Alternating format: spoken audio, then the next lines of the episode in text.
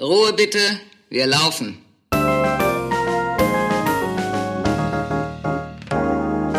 Herzlich willkommen bei Ein letztes Mal und dann nie wieder, der Theaterpodcast mit Magdalena Schnitzler, Theatermacherin, und Jarnot, Puppenspieler. Entschuldigung. Ich bin seit 5 Uhr wach. Gott. Okay. Ähm, Szene 14. Die Vergänglichkeit des Theaters. Leben und Sterben in sechs Wochen. In der Stadtbahn. Ein feiles Mädchen, schön und aufgetakelt, ihr gegenüber, grün und unbemakelt, ein Jüngling, dessen Hände sanft behüten zwei Veilchensträußchen in den Seidendüten. Sie sieht ihn an. Er lächelt, traurig, blöde. Mein Gott, wie wird das heute wieder öde bei Tante Lienchen, die Geburtstag feiert. Die Dame hat sich nunmehr ganz entschleiert. Da ist er hingerissen, starrt ein Weilchen und reicht ihr wortlos alle seine Veilchen. Nun hat er nichts, für Tante kein Präsent. Er wundert sich, das schöne Fräulein flennt. Und ihre blassen Tränen auf die blauen Märzveilchen wie Gelübde niedertauen. Dankeschön, Magdalena. Bitteschön, Janot. Das hast du wirklich sehr schön gemacht. Wir wollen nämlich heute was etwas verkünden. Wir gehen in die Sommerpause. Ja, wir gehen in die Sommerpause. Nach 14 Folgen, 14 Wochen Lockdown, gönnen wir uns jetzt ein bisschen Urlaub vorm Lockdown. Ich finde, wir haben eigentlich so einen ziemlich guten Start hingelegt mit unseren Geschichten, sind mal so einmal grob durchgegangen, muss ich so wieder wegzoomen und auch wieder ans Theater, hoffe ich, um mit neuen Geschichten oder neuen Erkenntnissen zu kommen. Ja, das stimmt. Ich probe zwar schon wieder, aber das ist gerade, da bin ich irgendwie zu nah dran und ja, wir brauchen auf jeden Fall auch neuen Input, sonst graben wir immer in unseren vergangenen flüchtigen Augenblicken. Das wollen wir ja nicht. Was ich noch stundenlang weitererzählen könnte, wären Epic Fails. Mir sind vorhin noch mal ein paar eingefallen. Mir auch.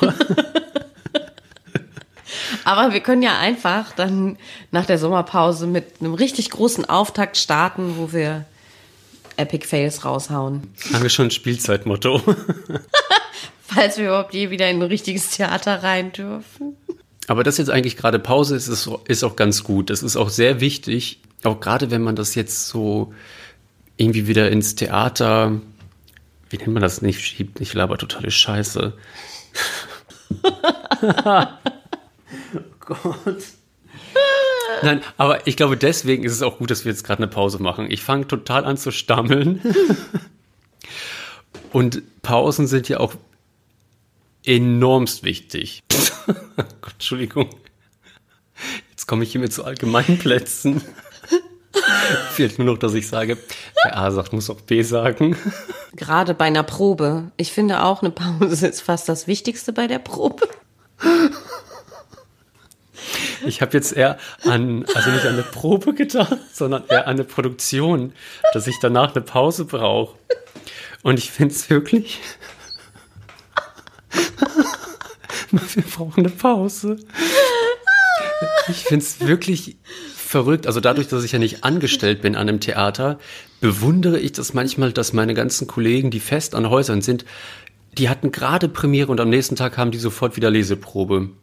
Total, Für so ein neues Stück. Wie man sich da umstellen muss. So gestern Abend noch so Othello-Premiere endlich rausgehauen. Am nächsten Morgen muss, ist man auf einmal dritte Braut von links im irgendeinem Blödsinnsstück. Aber ich muss sagen, ich habe ja da am Anfang richtige Schwierigkeiten gehabt, mich da so irgendwie so zu finden in diesem ganzen Schmuh. Oder auch zu bemerken, was brauche ich nach einer Produktion alles an Zeit, mhm. wie setzt sich das und auch einfach mal die Stille auszuhalten. Das finde ich ja eigentlich so das, die größte Aufgabe in diesem Ganzen. ja, das stimmt. Ich weiß, was du meinst, dass man dann auch nicht so verrückt wird. Es ist halt mhm. ein Loch, in das man fällt, nachdem man sechs Wochen total angefüllt mit Momenten, Erlebnissen, Gedanken, Stress, positiven Dingen ist, ist dann auf einmal so Reset. Man hat nur eine mhm. Vorstellung oder man ist auch vielleicht wieder abgereist und dann ist man zurück in der eigenen Wohnung. Die fühlt sich fast unbehaust an, weil man so lange nicht da war und man da irgendwie nur schläft. Und dann, dann hängt man noch so in diesen Gefühlen oder Bildern auch fest von der Produktion, finde ich. Mhm und will das noch so festhalten und noch mal greifen. Und dann ist es aber irgendwie schon fast verblasst. Ja, das ist echt etwas, was ich ganz furchtbar finde in unserem Beruf. Diese Flüchtigkeit an allem. Das fängt mit dem Kennenlernen von wunderschönen Menschen an. Man ist Familie auf Zeit. Man erlebt wahnsinnig intensiv die Proben. Und man geht raus und diese Vorstellung, das verpufft dann so wie Feuerwerk. Und ja. Ich weiß noch, dass ich früher, als ich kleiner war, habe ich immer Dominosteine aufgestellt. Und es dauert wahnsinnig lange, so eine blöde Strecke zu machen mit Dominosteine. Und wofür dieser Terror, dass das so 40 Sekunden macht. Und so geht es mir auch immer im Theater. Total. Dass man für diese zwölf Vorstellungen sich wirklich alle reißen sich dann Bein aus, wofür.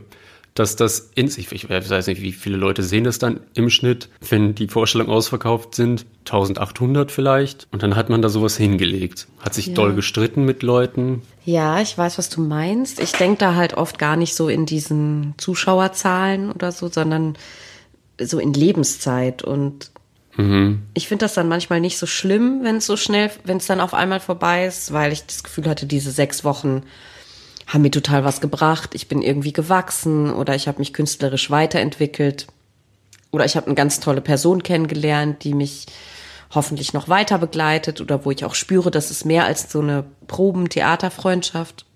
Es kann eine künstlerische Wegbegleitung werden.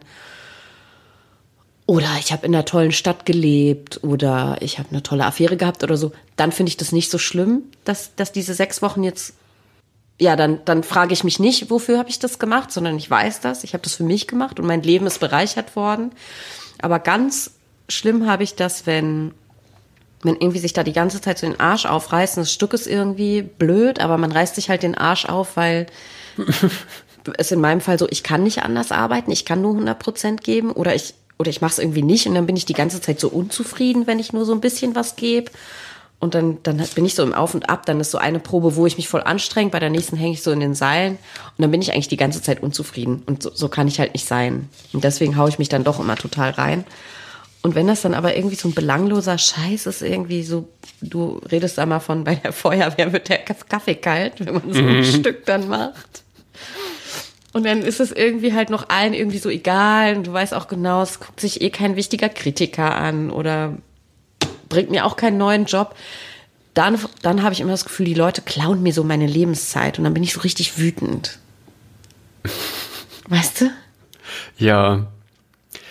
Ich weiß gar nicht, wann das kam. Das kam so die letzten Jahre, dass ich für mich das als Priorität gemacht habe, mit den Leuten eine schöne Probezeit zu haben. Dass ich gar nicht mehr, also mir war das, also, oder mir wird das so egal, dass so, hey, das Stück, das kommt vielleicht in, zum Theatertreffen oder das bla bla bla, das wird ein Erfolg. Und ja, nee. Ich finde es eigentlich cool, dass man jetzt hier eine schöne Zeit hat, auch wenn das Stück total furchtbar wird. Das ist mir bewusst geworden die letzten Jahre. Das finde ich auch, ja. Mir ist, also bei mir ist es immer so, ich weiß nicht, wie es bei dir ist. Ich liege nach so einer Produktion drei Tage im Bett, mache einfach gar nichts und lass dieses ganze Haus erstmal voll einstürzen mit voller Wucht. Ich musste auch mal nach einer Produktion wirklich fasten, weil die mir so an die Substanz gegangen ist, dass ich gesagt habe, ich muss irgendwas machen. Hat sehr geholfen. Kann ich nur empfehlen, Wasserfasten, sieben Tage. ähm, nur Wasser trinken, kein Saftfasten, das ist so Schieten. Und Glaubersalz machen. Nee, oh ohne ja, Witz. Nord, ey, das ist echt die harte Tour. Ja, aber nee, wirklich, dann hat, man aber mal so eine Grundsanierung gemacht. Und da passiert so was Schönes. Ich kann das gar nicht beschreiben. Okay, man hat auch einfach wahnsinnig Hunger, aber es ist, also wenn man Glaubersalz nimmt, dann ist es nicht mehr so, so stark. Also hilft wahnsinnig gut. Das ist aber ein krasses Mittel, gegen diese Depression vorzugehen, ne? Ja, weil man ist, man spürt sich beim Fasten, finde ich, unheimlich selbst wieder. Man kommt so zu sich. Das habe ich sonst noch nie irgendwie erlebt. Also, sonst habe ich auch als andere Option feiern gehen. Das ist auch mal ganz gut, um sich irgendwie nicht spüren zu wollen. Aber ich merke dann, ich muss dann auch irgendwie den Absprung schaffen. Auch so gerade die Leute, die dann irgendwie immer die Patschehändchen bei den Drogen haben, ja, mh, nee, lieber lassen. Ist nicht so gut, glaube ich. Ja, für mich war auch lange Zeit der Alkohol das Mittel der Wahl. Jetzt auch eher nicht mehr gemacht. Eine Zeit lang waren es dann auch einfach irgendwie wilde Affären oder so, mit, um sich so anzufüllen mit was anderem und so nicht drüber nachdenken zu müssen. Ist halt so diese krasse Ablenkungsstrategie. Genau, und deswegen finde ich irgendwie deinen Weg mit dem Fasten schon total mutig. Ich, das habe ich jetzt noch nicht gemacht, aber ich musste auch sehr oft halt direkt danach weiterarbeiten. Da kann man das ja irgendwie nicht. Dann fasten. Ich finde Fasten während dem Arbeiten, das klappt nicht so gut. Achso, nee, das habe ich auch nicht gemacht. Genau, Also, aber das deswegen ja. ich also ich habe mich das oft nicht getraut, mich da so auf mich zu, selber zu werfen, weil ich wirklich oft diese Ablenkung brauchte, weil ich da auch dann mh, damit ich nicht so an das Negative denke oder nicht so doll vermisse oder halt gleich gleich was Neues erlebe, damit ich nicht in diesem Schmerz so bin von von dem, was halt ich vielleicht nicht mehr habe oder dass ich auch aus dieser Intensität gerissen bin. Es hilft natürlich, wenn man jetzt irgendwie ganz woanders als wo man lebt oder wohnt, die Wohnung hat, geprobt hat, weil man dann ja einen total krassen Tapetenwechsel hat. Aber das hat mir einmal gar nicht geholfen. Nee? Ich weiß noch, dass ich einmal so eine sehr lange Arbeitsstrecke hatte. Ich kam wieder nach Hause und ich habe mich so fremd gefühlt hier in Berlin. Ja, Ich stimmt. dachte so, oh, wow, ich könnte jetzt also in irgendeiner anderen Stadt sein, weil alle meine Freunde hier in Berlin sind ja auch so Theater-Freakies, die alle irgendwo waren. Und dadurch war ich hier wie so frisch zugezogen und kannte hier so keinen. Stimmt, das kenne ich auch. Das hatte ich aber in München immer. Und da habe ich mich ja eh nicht so wohl gefühlt. Meine Beziehung war ja auch in Berlin und dadurch war ich eh da nie so richtig zu Hause. Es war immer komisch. Ich bin immer sofort abgehauen. Wenn, so. Aber ja, es hat sich, ich muss das auch korrigieren. Bei mir hat sich das geändert, seit ich mit meinem Partner zusammenwohne. Weil dann bin ich irgendwie weg, mache da irgendwie mein Theaterzeug und wenn ich dann wiederkomme, dann komme ich auch zu einer Person nach Hause und in eine Beziehung zurück. Und dadurch habe ich das dann, seitdem ich das so mit ihm habe, so gemeinsam wohnen, äh, ist es auch wirklich anders für mich geworden. Also da, sonst hat er geholfen, zu meiner Familie nach Hause zu kommen. An den Ort irgendwie, wo ich aufgewachsen bin, Mama, Papa und so. Dann ist man ja sofort irgendwie, dann kann man auch wieder Kind sein, dann kann man auch so loslassen. Und so behütet werden und aufgefangen. Aber ja, ich glaube, ich, man, man, darf nicht in seine leere Wohnung zurückkommen, sondern irgendwie zu einer Person vielleicht oder so. Aber hattest du nicht das Gefühl, dass du, wenn du sowas machst, dass du dann eigentlich so wegrennst, eigentlich von diesem, von dieser, ich nenne das immer so Lebenslehre, vor der man wegläuft oder nicht wahrhaben will? Auf jeden Und Fall. deswegen sperre ich mich mal zu Hause ein und muss das mal kurz ertragen. Hm. Weil ich weiß, wenn ich das nicht ertragen habe, diese drei Tage, dann, also, dann bringt's auch nichts. Voll, das geht natürlich nicht, wenn ich jetzt nach Hause komme und mein Partner ist hier, dann kann ich ja nicht einfach so, ähm, so blöd sein irgendwie und immer so Drei Tage einsperren. geht. Und jetzt geht das sowieso nicht mehr. Jetzt habe ich ja ein Kind. Wie soll ich das machen? Aber ich weiß schon, was du meinst. Ich hab, ich hab, bin davor oft geflüchtet, aber manchmal war das dann auch so ein bisschen, damit ich nicht noch weiter darum kreise und mich da drin immer so verstecke. Ich konnte das dann mit jemandem reflektieren. Aber schlimm ist das, wenn du zurückkommst und wie du gerade geschildert hast, keiner der Freunde ist da und die, die da sind, mit denen kann es irgendwie nicht so intensiv sein, weil du kommst ja aus sowas Intensivem, was auch gerade nicht, nichts kann vergleichbar intensiv sein, weil du niemanden von deinen Freunden gerade sechs Wochen andauernd gesehen hast und jedes Gefühl mitbekommen hast. Und ich finde, da ist es total schwer, wieder anzuknüpfen mit irgendwas in deiner Umwelt, weil nichts vergleichbar stark ist. Also diese furchtbare Sucht in unserem Beruf nach Lebendigkeit. Mm. Dass man immer so, ah, dann da noch ein Gefühl und hier, es ist total schön, aber es macht mich echt manchmal einfach fertig. Und das pusht ja auch wahnsinnig. Aber dann, wenn man irgendwie die Vorstellung vorbei hat und man kommt dann alleine nach Hause. Ja, ich habe so in meinen 20er, 20ern, da habe ich eigentlich permanent, auch wenn die Probe aus war, Forschung vorbei oder irgendwas, Produktion rum, habe ich in meinem Alltag halt auch Drama inszeniert, damit ich auch wieder so krasse mhm. Gefühle habe. Ich habe irgendwie immer schwachsinnige Liebesgeschichten angefangen oder eine Situation, die jetzt nicht ganz so schlimm war mit dem Typen, der gerade mein Favorit war, die irgendwie aufgebauscht, damit halt was passiert und immer noch weiter ausgegangen nach einer krassen Probe, um noch mehr krasse Gefühle zu haben, nicht zu schlafen, dann sind ja auch alle Gefühle am nächsten Tag verstärkt. Halt, ne, so Rausch, Rausch, mhm. Rausch, immer Rausch. Und ich glaube, ich musste auch da durchgehen, damit ich jetzt halt ein bisschen da ankommen kann, wo ich jetzt bin.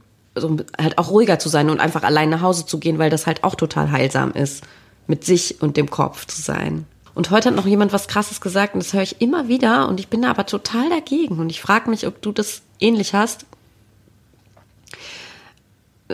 Also zwei Sachen. Eine Regisseurin, Bekannte von mir hat mal gesagt, sie findet es halt voll geil, wie das so in den Endproben ist, dass sich das immer mehr verdichtet und man immer weniger Zeit hat und die ganze Zeit so im Theater ist 13 Stunden und das ist halt wie so, ein, so eine krasse Piste, die man so runterschießt und dann ist auf einmal Premiere.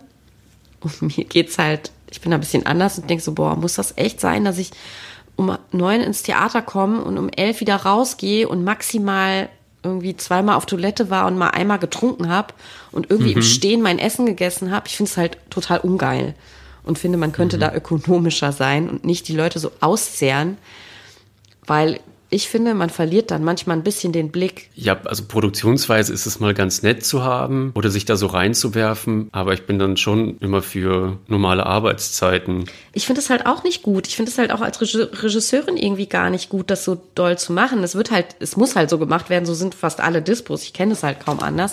Aber ich finde es sau schwer und kann dadurch auch echt nur wenig Produktion im Jahr machen, weil ich sonst einfach durchdrehe. Und dann hat noch eine andere jüngere Kollegin jetzt zuletzt zu mir gesagt, boah, sie will ja eigentlich gar keine Pausen machen beim Proben und will auch nicht, dass die Leute essen. Was?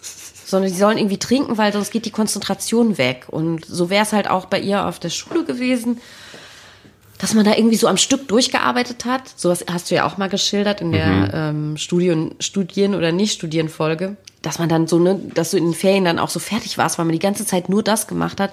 Ja, ich fand das halt voll geil am Anfang, als ich angefangen habe zu arbeiten. Das, das dass man irgendwie nur das macht und es ist so absolut und auch in der Pause redet man auch nur darüber und so.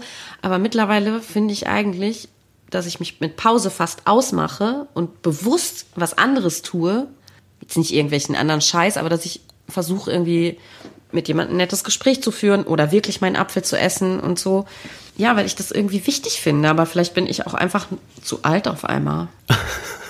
Nee, da kann ich dir sagen, also finde ich überhaupt nicht. Als ich in Bremen gespielt habe, war das auch das Haus, an dem ich war, dass sie das ausprobiert haben, die Samstagsproben wegzulassen. Das war bestimmt geil, oder? Es war der Oberburner. Man konnte mal sein Wochenende planen.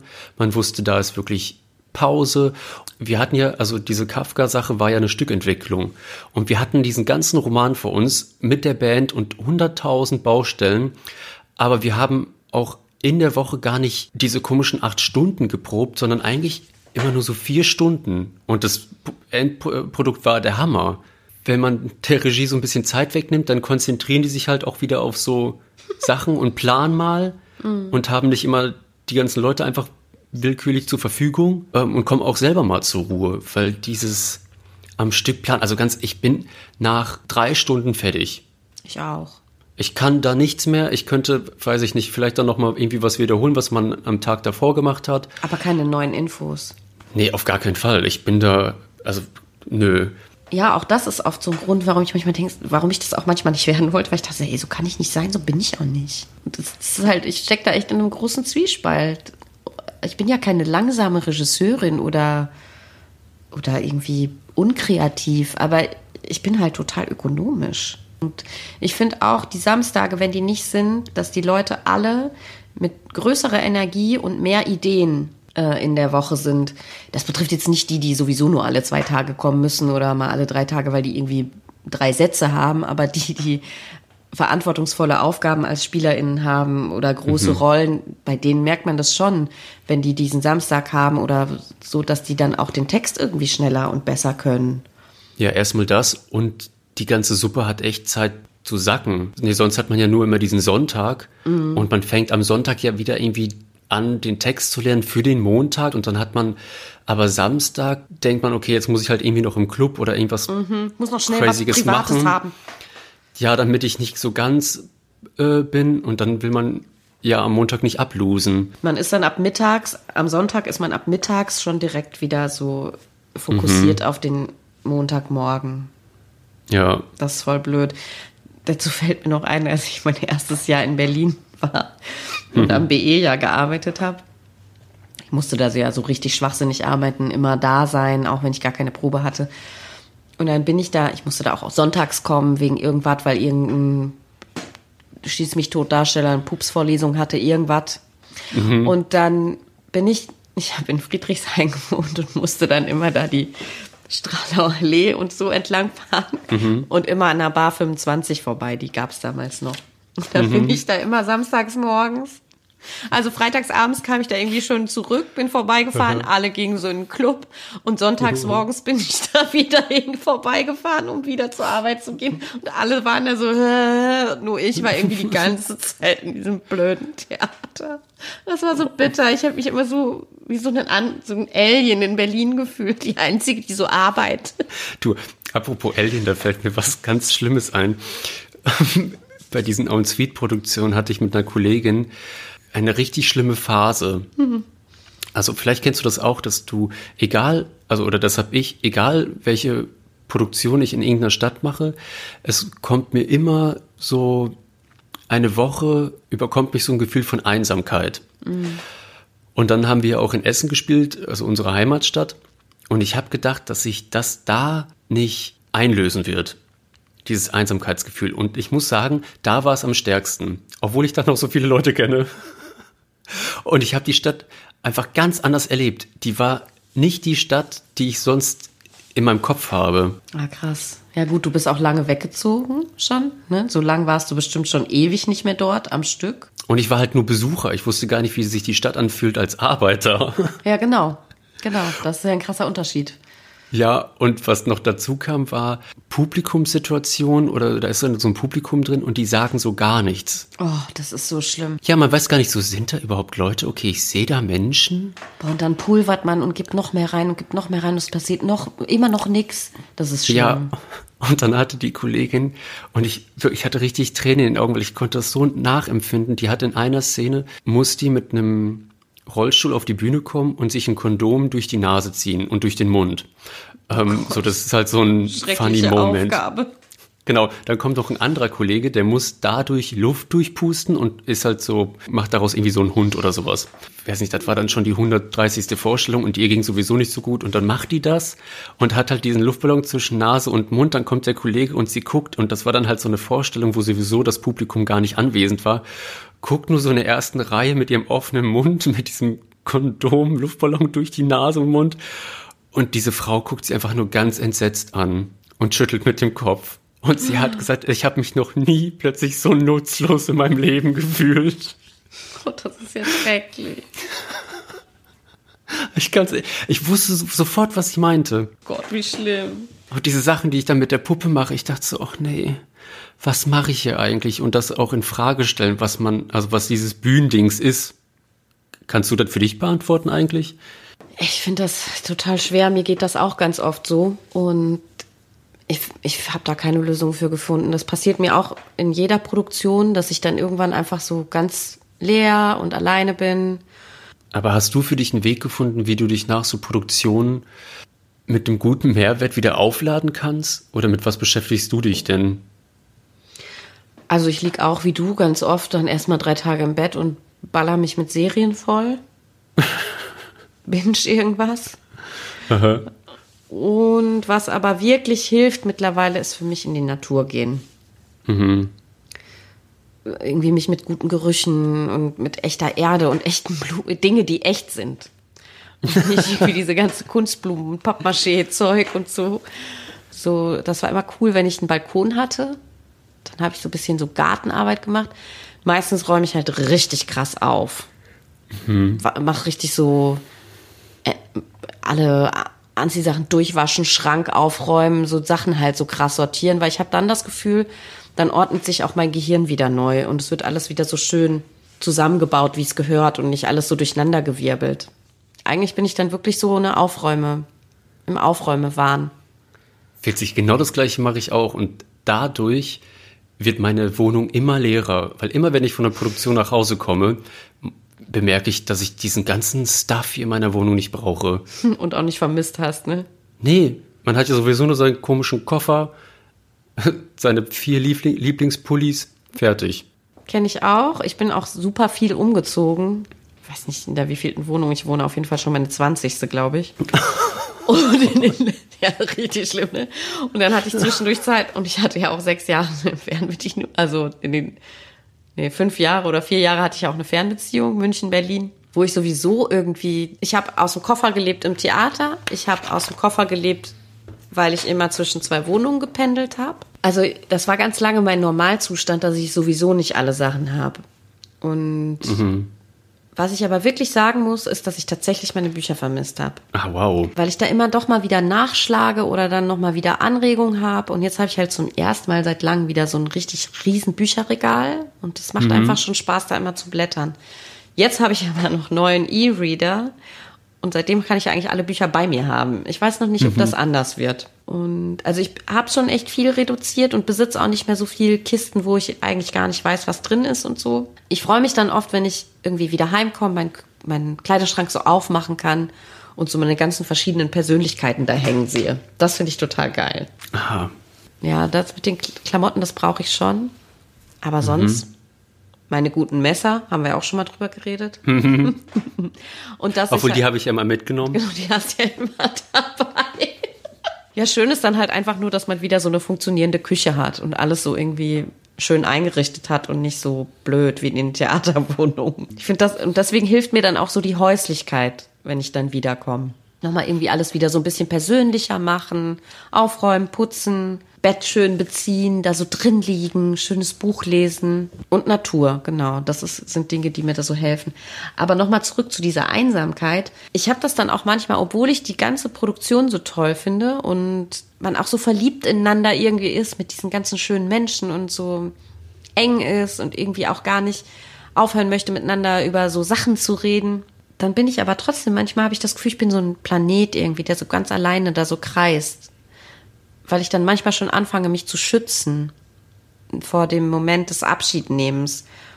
Und dann ziehe ich schon wieder so langsam so meine Mauern wieder hoch. Ja, verstehe ich. Ne?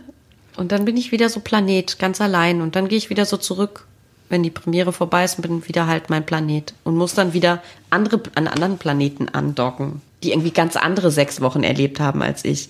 Ich finde, das ist das, wodurch es immer so schwierig wird, diese ganzen parallelen Welten immer mal wieder über Kreuz zu kriegen. Oh, kannst du nichts mehr sagen? Ich Magdalena, ich bin gerade schon weggeflogen. Oh, ja. Ich habe gar nichts mehr. Ich glaube, ich gucke noch mal hier meine Stichpunkte an, die ich hier aufgeschrieben habe. Das Aushalten, ja. Ich finde, man könnte noch mal über Applaus reden über Applaus. Ja, also du spiel, hast ja jetzt super lange der kleine Prinz gespielt und der lebt ja eigentlich auch auf so Planeten, ne? Und kommt mhm. dann zu so einem anderen Planet und guckt sich da irgendwas an. Und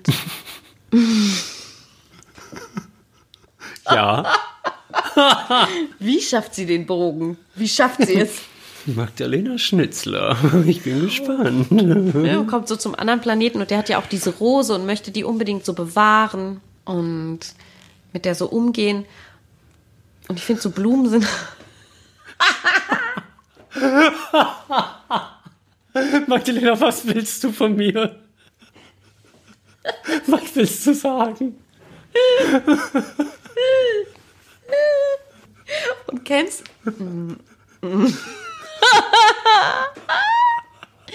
Ich glaube, ich war gerade Chefdramaturgin Dr. Brokeziller. Endlose Sätze aneinander bauen, die gar keinen Sinn haben, auch gar keine Verbindung. Und am Ende klingt es aber total poetisch. Okay. Aber kennst du es nicht auch? Man hat so einen Lieblingsmoment in der Probe, wo man sich immer schon voll drauf freut, dass der jetzt so stattfindet und ist. Und dann ist er immer so schnell vorbei und dann weiß man irgendwie gar nicht, soll man es jetzt einfach nur so nochmal proben, weil es so cool war? Weißt du, was ich meine?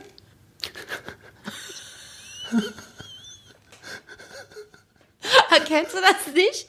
Ich habe das echt total oft. Dann freue ich mich, wenn das so zehnmal geprobt wird. Und dann ist es immer so scheiße, wenn das in der Vorstellung nur einmal vorkommt. Es gibt doch, weil Michael, äh, unser alter Schauspieler, der hat ja immer gesagt, Charme der ersten Scheiße.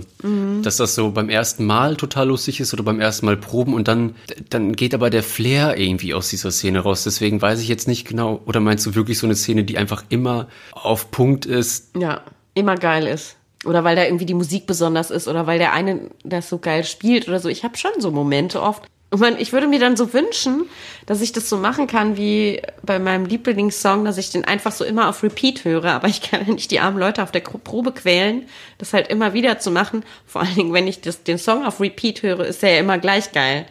Aber das sind ja echte Menschen, die können es ja nicht gleich geil spielen. Aber super oft würde ich das gern so, boah, nochmal, nochmal, nochmal, rewind, nochmal genauso geil. Weil ich, und, und so ist es ja halt leider einfach nicht. Nee, das stimmt. Aber weil du jetzt gerade bei dem Kleinen Prinzen auf Station 7 warst, also ich meine, das ist nur eine Suite-Produktion. Also ich sehe halt die Sachen schon dann ziemlich oft. Aber ich muss dazu sagen, es gibt wirklich einen Moment in der Vorstellung, da gehe ich ab, also da gehe ich extra aus der Garderobe raus, um mir einen Moment von einer Kollegin anzugucken. Genau, das meine ich. Genau so. Der Moment sieht nämlich so aus, dass meine Kollegin Julia, die hat eine Nummer mit einem Reifen und ist am Boden und wird dann sechs Meter nach oben gezogen. Und währenddessen sie nach oben gezogen wird, ist sie dann nur mit einem Arm dran und cruist dann die ganze Zeit so rum und macht so Kreise. Und ich finde das Bild so stark, weil es sitzen wahrscheinlich so viele Typen im Publikum, die können noch nicht mal einen Klimmzug und die ist da mit einem Arm dran und und weiß nicht, und fährt da so rum durch die Lüfte. Oh, ich liebe diesen Moment. Voll, solche Momente kenne ich auch. Und dann, dann ist ja, dann merkt man ja wieder, warum der Beruf so geil ist. Und so verrückt. Beides ja. Warum das ja so gestört auch ist. Ja, obwohl ich muss sagen, dass ich es ganz schlimm finde, dass die Leute uns immer als die Freaks abstellen, weil dadurch, dass ich ja immer so ganz oft oder du auch in so anderen Städten bin, habe ich auch mit so Muggel, also mit normalen Nicht-Theaterleuten zu tun. Du nennst die Muggel? Ja. Und es ist dann echt schon verrückt, dass man immer als der Freak abgestempelt wird. Und ich denke so, äh, sorry, ich mache einfach nur mit anderen Leuten Quatsch auf der Bühne. Ich finde es eigentlich viel freakiger, dass ihr morgens um 7 Uhr aufsteht, ins Büro geht und dann acht Stunden da sitzt, um euch E-Mails hin und her zu schicken. Das finde ich Voll. viel krasser. Für mich ist das auch so verrückt, weil das ist ja manchmal nicht mal mehr was Reelles. Die tippen irgendwas auf so eine Tastatur, dann erscheint das auf so einem Bildschirm. Ist so voll irgendwie digital, virtuell. Das liest irgendein anderer, der sitzt irgendwo. Und es ist, klar, manche machen auch wichtige Sachen, arbeiten vielleicht für eine systemrelevante Sache oder retten Leben oder schreiben ganz wichtige E-Mails, keine Ahnung. Aber das ist so. Macht ein Programmheft. Aber vor allen Dingen, wenn es um Geld geht oder so Zahlen, dann finde ich, ist Mhm. das echt so eigentlich richtige Quatscharbeit. Und ich mache halt einfach was, was ich als Kind gemacht habe, mache ich jetzt halt immer noch. Das ist auch total absurd. Mehrere erwachsene Leute treffen sich in irgendeinem Raum, stressen sich deswegen total, versuchen pünktlich zu sein, um dann so zu tun, als würden sie irgendwas machen mit irgendwelchen Dingen aus Pappmaché. Und dann denke ich manchmal immer noch so, dass ich spielen würde. Du wärst jetzt wohl äh, der Vater und das wäre jetzt wohl die Tasse und wir würden jetzt wohl da und da sein. Nur dass ich jetzt auf einmal so Mitte 30 bin und das einfach immer noch mache und das aber krass ernst nehme. Aber verstehst du, dass ich das manchmal so bescheuert finde? Oder ich finde das auch total unverschämt, dass die Leute mich dann so als oder uns als Freaks abstempeln? Oder so. Total, Also ich finde, die ja- anderen sind Freaks. Vor allen Dingen die, Ja. die an der Bank arbeiten. Oder Leute, die Geld so voll ernst nehmen. Das sind halt so Scheine, Papier, was ich so weglege und dann bekomme ich was, was ich meistens nicht brauche. Ich finde das wirklich, deswegen manchmal, wenn ich so Geld abhebe und das in mein Portemonnaie tue, denke ich auch so, hä, wie kann ich diesen Schein so ernst nehmen? Das ist einfach so bunt und blöd. Und weil, wenn ich jetzt irgendwie in einem anderen Land wohnen würde, wäre der jetzt gelb, der Schein, anstatt braun und hätte einen ganz anderen Wert. Das ist doch so, das macht für mich gar keinen Sinn mehr. Also ich hätte echt lieber wieder so Tauschgesellschaft. Ich würde auf so ein paar so Steine abgeben, dann bekomme ich so Brot. Dadurch, dass man ja irgendwie so selbstständig ist und jetzt so auch so für sich so verantwortlich ist und meine Eltern fragen mich immer, ja, Jan, und was willst denn du dann so zum Geburtstag oder so? Und man kann sich das ja jetzt so alles selber kaufen. Ich weiß auch immer nicht mehr, was ich haben will. Das, ich sage dann meistens, dass ich mir wünsche, dass man Zeit mit mir verbringt, mich besucht. Weil was, was soll ich mir sonst, was soll ich denn jetzt irgendwie haben wollen? Geld. Eine letzte Sache über Vergänglichkeit finde ich, die, die mir noch irgendwie so wichtig ist oder wo ich noch gerne so deine Meinung wissen würde, ist so, ist der Applaus. Mhm.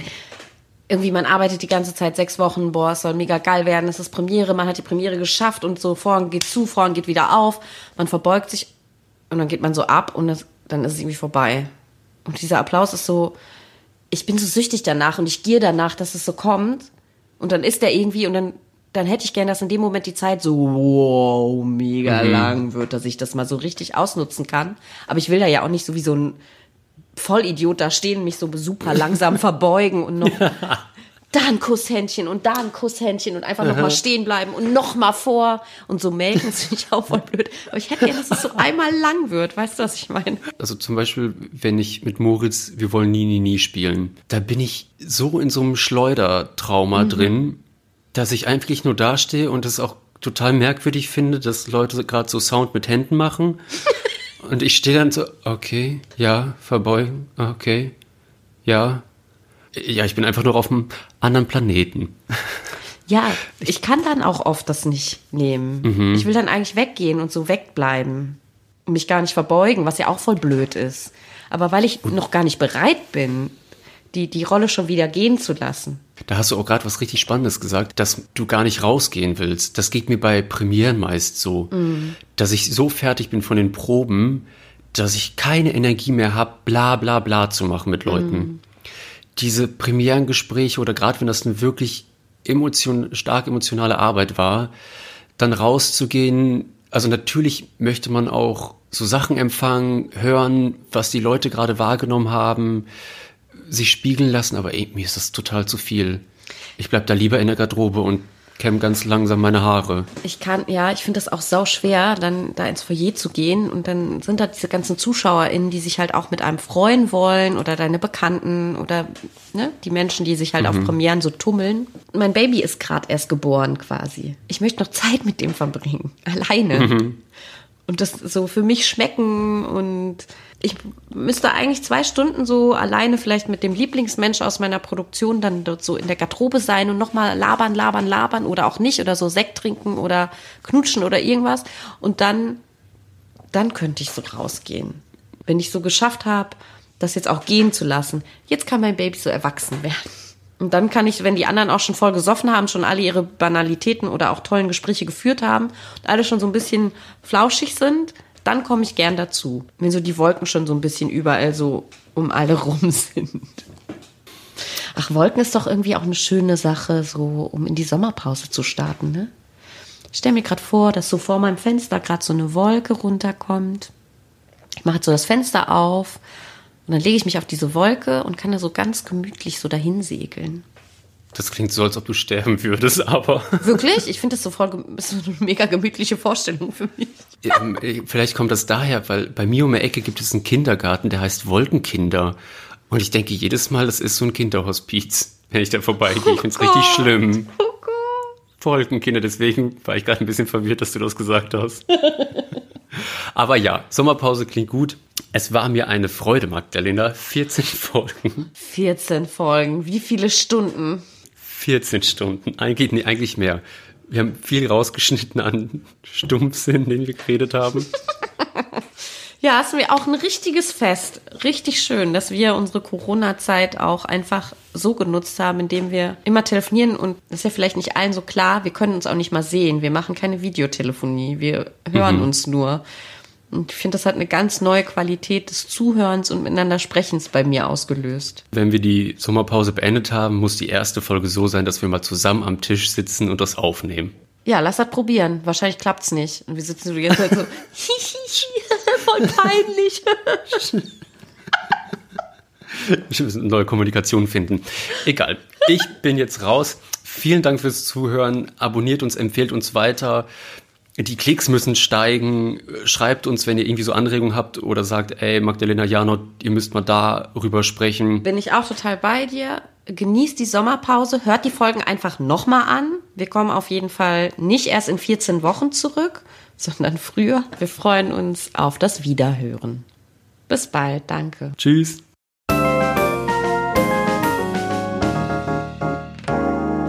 Das war ein letztes Mal und dann nie wieder der Theaterpodcast mit Magdalena Schnitzler, Theatermacherin, und Jarnot, Puppenspieler. Musik Rupert Schnitzler, Tonmischung Studio Lentrum. Ansage ich, Regina Lemnitz. Bis zum nächsten Mal. Und danke, schön gemacht. Und jetzt bitte ich die Kollegen und Kolleginnen der Technik, Requisite und der Tonabteilung für den Abbau zur Bühne.